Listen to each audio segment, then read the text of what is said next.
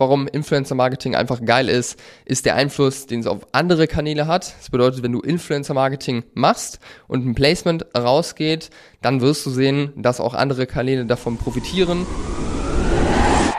Online-Shop-Geflüster. Psst. Hallo und herzlich willkommen zur heutigen Folge des Online-Shop-Geflüster Podcasts. Und ich möchte heute mit dir die häufigsten Fehler im Influencer-Marketing teilen. Und wir starten direkt rein.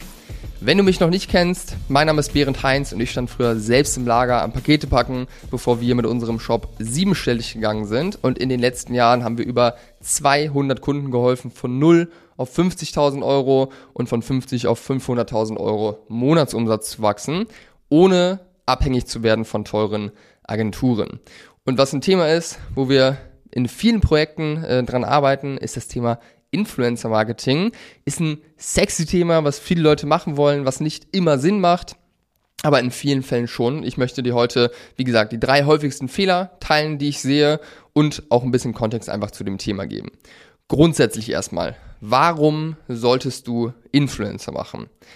Erstens, weil es Vertrauen gibt, weil Influencer natürlich eine Community haben, also Leute, die ihnen folgen und äh, dementsprechend dieser Person auch vertrauen. Und wenn diese Person jetzt für dein Produkt Werbung macht, dann strahlt das Vertrauen, was diese Audience auf den Influencer hat, auf dich ab. Das ist der sogenannte Halo-Effekt. Das Vertrauen dann überschwenkt zu dir. Das ist genau der Effekt, äh, aus dem auch, äh, oder der auch Grund dafür ist, dass die ganzen PR-Logos immer in Shops und auch äh, auf anderen Seiten irgendwie präsent sind, weil die natürlich auch eine Ausstrahlung haben und das dann abstrahlt auf die Seite, auf der sie platziert werden. Also Trust, erster Punkt. Super relevant.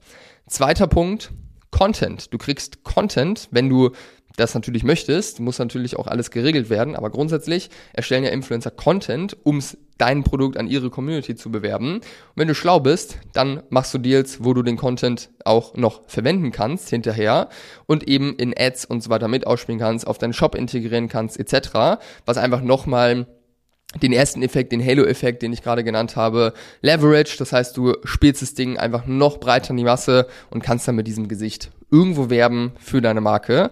Nicht nur mit seiner Audience, sondern auch so generell in der breiten Masse. Was mega ist und was ja auch immer ein Problem ist bei Shops, dass man zu wenig Content hat.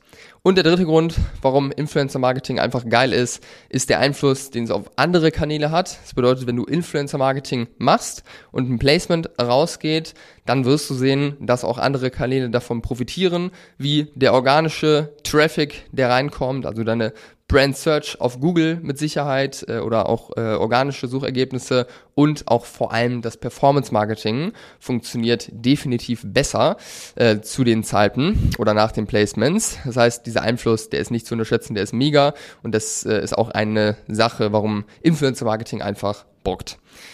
Grundsätzlich, natürlich ist Influencer Marketing schwieriger geworden in den letzten Jahren weil das Thema einfach sehr groß geworden ist. Es ist auch vor allem teurer geworden, was es natürlich schwieriger macht.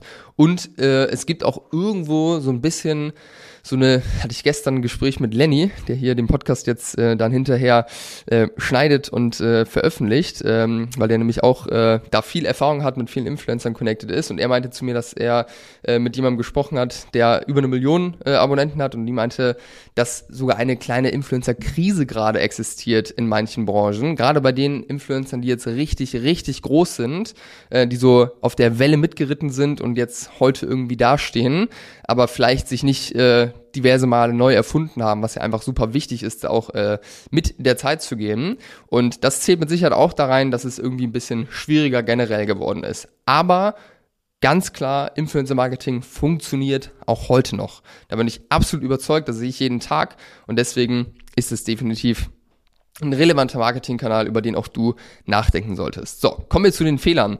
Erster Fehler, den ich immer wieder sehe im Influencer Marketing, ist, dass man kein Tracking hat.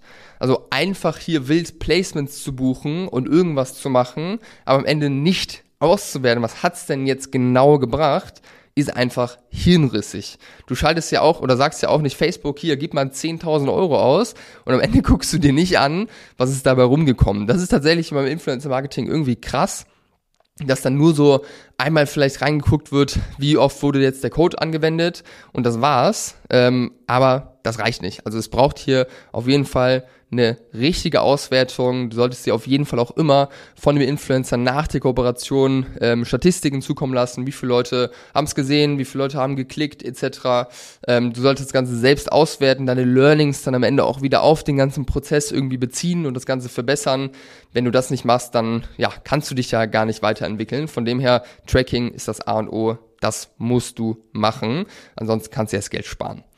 Zweitens, zu wenig Schlagzeilen. Also, was ich auch sehr häufig sehe, ist, dass man irgendwie reingeht, sagt, ich will jetzt, möchte jetzt Influencer-Marketing probieren und dann bucht man sich einen großen Influencer oder einen Influencer, testet das, funktioniert nicht und dann sagt man sich, ja gut, funktioniert für uns nicht. So läuft's auch nicht. Grundsätzlich ist Influencer-Marketing auf jeden Fall auch eine Sache, wo man ja viel machen sollte, wo auch viel Arbeit irgendwo dran hängt, wo auch viel Schlagzahl dran hängt. Also zu wenig Schlagzahl, zu wenig Influencer, mit denen man irgendwie testet und äh, reingeht, macht natürlich auch wenig Sinn, weil natürlich nicht jeder Influencer funktioniert. Auch hier muss getestet werden und grundsätzlich äh, kommen wir auch gleich im dritten Punkt zu, willst du ja auch nicht nur mit großen Influencern arbeiten, wovon du dir jetzt ja auch dann nicht unendlich viele arbeiten kannst. Gerade bei kleinen Influencern ist diese Schlagzahl einfach super relevant, dass du einfach massenhaft Leute anschreibst und generierst, weil natürlich auch nicht jeder, den du anschreibst, dann irgendwie zusagt. Also Schlagzahl ist hier das A und O. Das heißt, wenn du jetzt nur eine halbe Stunde in der Woche Zeit hast, um das Influencer-Marketing-Thema anzuschieben, dann würde ich sagen, lass es sein oder hol dir Unterstützung für das Thema, weil das reicht nicht. Das ist schon eine Sache, wo Arbeit dran hängt und auch Zeit äh, eingesetzt werden muss. Dritter Fehler, gerade schon angeteasert, nur auf große Influencer zugehen. Also große Influencer, ja, die würde ich auch austesten und die haben natürlich noch mal mehr Power, wenn die funktionieren, weil die einfach viel mehr Leute haben unter sich und die würde ich definitiv, wie gesagt, auch angehen, aber nicht nur. Gerade auch die kleineren Influencer, die mit 20, 30, 40.000 äh, Followern oder auch die mit 10.000, 5.000, 3.000 Followern können krass funktionieren und funktionieren tatsächlich in der Regel sogar besser als große, wenn man jetzt mal prozentual guckt von Follower zu Käufe, die am Ende ähm, dabei rumkommen, weil natürlich die Community noch viel enger dran ist und ähm, ja, die einfach nochmal mehr Vertrauen genießen von ihrer Audience. Von dem her nicht nur auf große Influencer zugehen, sondern auch auf kleine und da auch einfach mit viel Schlagzahl reingehen, weil wenn du jetzt Leute hast mit 3000 Followern, die dich äh, bewerben, dann reicht natürlich einer nicht, um da wirklich krasse Umsätze drüber zu generieren. Da brauchst du dann schon viele und vor allem immer wieder ähm, ja die Bewerbungen, äh, dass äh, ja, das Ganze auch wirklich sich in mehr Umsatz widerspiegelt und du darüber wachsen kannst. Wenn du Bock hast auf Influencer Marketing oder vielleicht auch schon Influencer Marketing machst und das Ganze nicht funktioniert oder du einfach nochmal Unterstützung brauchst, deine Prozesse da überarbeiten willst, dann melde dich gern bei uns. Das ist ein Thema, wo wir dir helfen können, neben Performance Marketing, Google Ads, TikTok-Ads, organisches Marketing, Online-Shop-Optimierung, Messaging, Angebotsgestaltung etc. pp. Controlling, das sind alles Themen, wo wir helfen bei Influencer-Marketing. Auch eines davon. Ähm, stell gerne eine Anfrage bei uns auf der Homepage behrend-heinz.de. Link ist in den Show Notes freue mich, wenn wir uns da austauschen und dich vielleicht unterstützen können. Wir kennen auch gute Agenturen, die hier unterstützen können. Von dem her, wenn du da einen Kontakt brauchst, schreib mir gerne auf Instagram. Ansonsten wünsche ich dir was und ich hoffe, dass ich hier heute dir guten Mehrwert mitgeben konnte.